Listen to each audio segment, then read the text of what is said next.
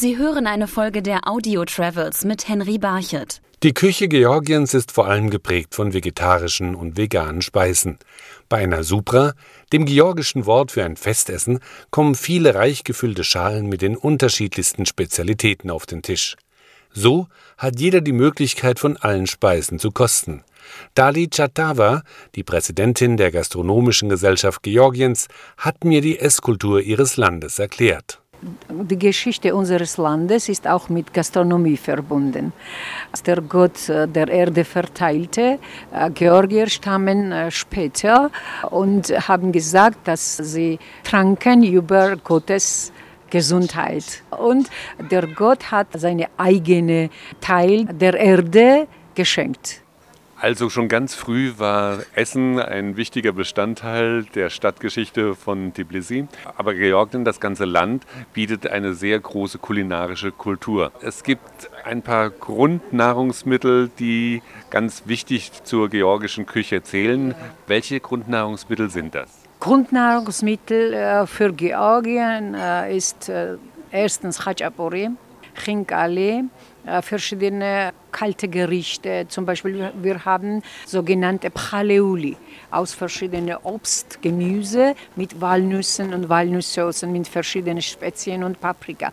Jede Region hat seine eigene Khachapuri, seine eigene Käse und äh, Esskultur und Traditionen. Können Sie erklären, was Hachapuri ist? Hachapuri ist ein Teig mit Füllung, mit Käsefüllung. Aber wir haben sogenannte Gulsartianebi.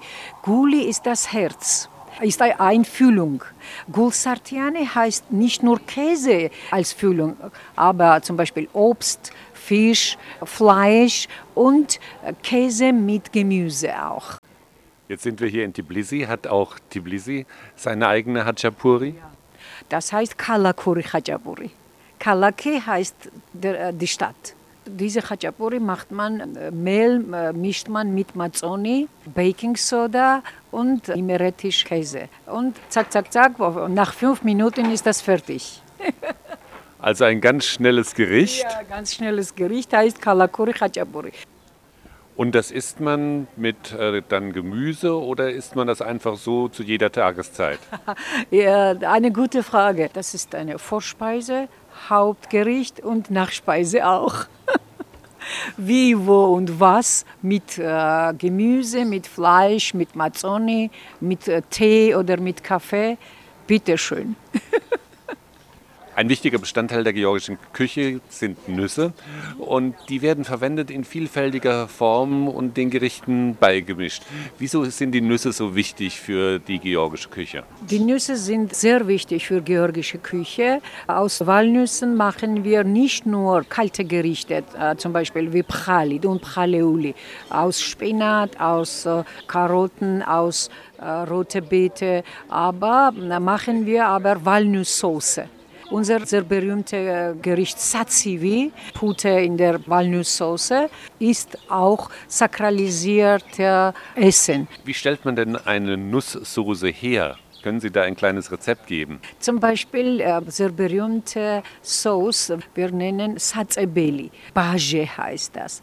Baje bereitet man mit getrockneten Spezien, Koriander, Utzchosonelli, äh, Granatapfelsaft und Nüssen mit ein bisschen Salz und Paprika. Das vermischt man im äh, Brei und dann legt man hier zum Beispiel gebratene Fleisch, äh, manchmal Gemüse auch. Und Sie haben eben erwähnt, ein weiterer wichtiger Bestandteil der georgischen Küche ist Koriander. Ja. Herodot, der antike Historiker, hat über uns geschrieben und er hat äh, erwähnt, dass äh, diese Leute zu viel junge Koriander verwenden und hat gesagt, diese Leute sind äh, Populist-Koriander. Also die Koriandermenschen, die hier in Georgien leben. Wo wird der Koriander eingesetzt? Wo wird er beigemischt? Zum Beispiel, wenn wir Fleischwaren bereit, äh, vorbereiten, in jedem Gericht, besonders in Pchaleuli, kalte Gerichte, zum Beispiel aus Gemüse und Obst, immer verwenden wir grüne Koriander. Und Sie haben auch erwähnt, dass ein weiterer wichtiger Bestandteil der georgischen Küche auch der Granatapfel ist und der Granatapfelsaft. Granatapfelsaft und Granat, sogenannte Nar Sharab, das türkische Wort, weil Türken waren hier 300 Jahre und die sind unsere Nachbarn und jeder weiß, dass Nachbarn und verschiedene Feinde und Politik sogar spielt eine große Rolle, in der Gastronomie auch und äh, in der Literatur und in der Sprache. Georgier nennen das Narsharab, aber Granatapfelsaft verwenden wir äh, zum Beispiel ähm, wenn wir Fleischwaren bereiten, äh, wenn wir verschiedene Soße vorbereiten, zum Beispiel eine der sogenannte georgische Zwadi, georgische Schaschlik, gießen wir mit Granatapfelsaft auch. Und Sie haben gesagt, da kommt auch ein bisschen Weißwein dazu. Ja, manchmal Weißwein, manchmal Granatapfelsaft. Aber sehr alte Rezept äh, sagt uns, dass äh, unsere Vorfahren verwendeten immer Granatapfelsaft. Es gab eine Zeit, da war georgische Küche verboten, nämlich zu Zeiten der Sowjetunion. Da war das ein Tabuthema. Warum? Sogenannte nationale Küche und nationale Kulinarik konnten wir das nicht sagen.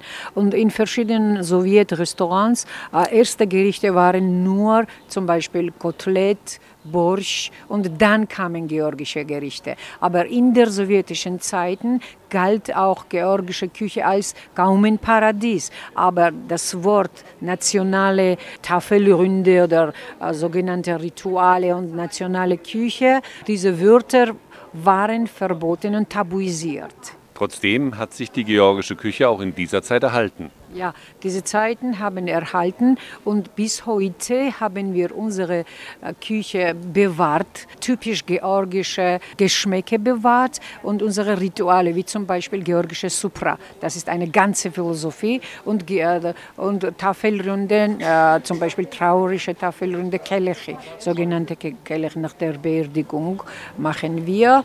Das, trotzdem haben wir das bewahrt. Sie haben ja viel erzählt von der Esskultur, von den Gerichten.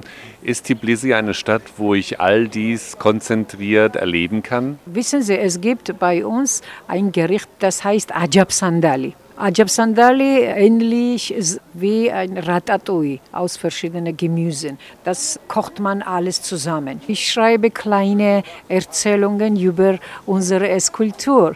Und ich habe geschrieben, Tbilisi wie eine Ajab Sandali, wie eine Mischung aus verschiedenen Kulturen und verschiedenen Leuten.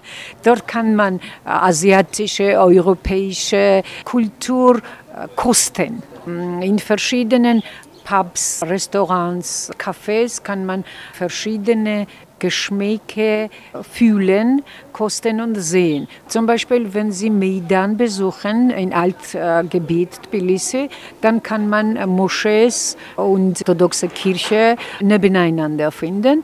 Das ist ein großes Argument, dass Tbilisi eine exotische Stadt ist. Es lohnt, in Tbilisi verschiedene Gänge zu kosten. Meine Empfehlungen für Restaurants in Tbilisi, in denen man die georgische Küche auf höchstem Niveau genießen kann, sind unter anderem das Kulinarium Kascheria, die Restaurants Susha Bandi sowie Keto und Kote und das Writers House.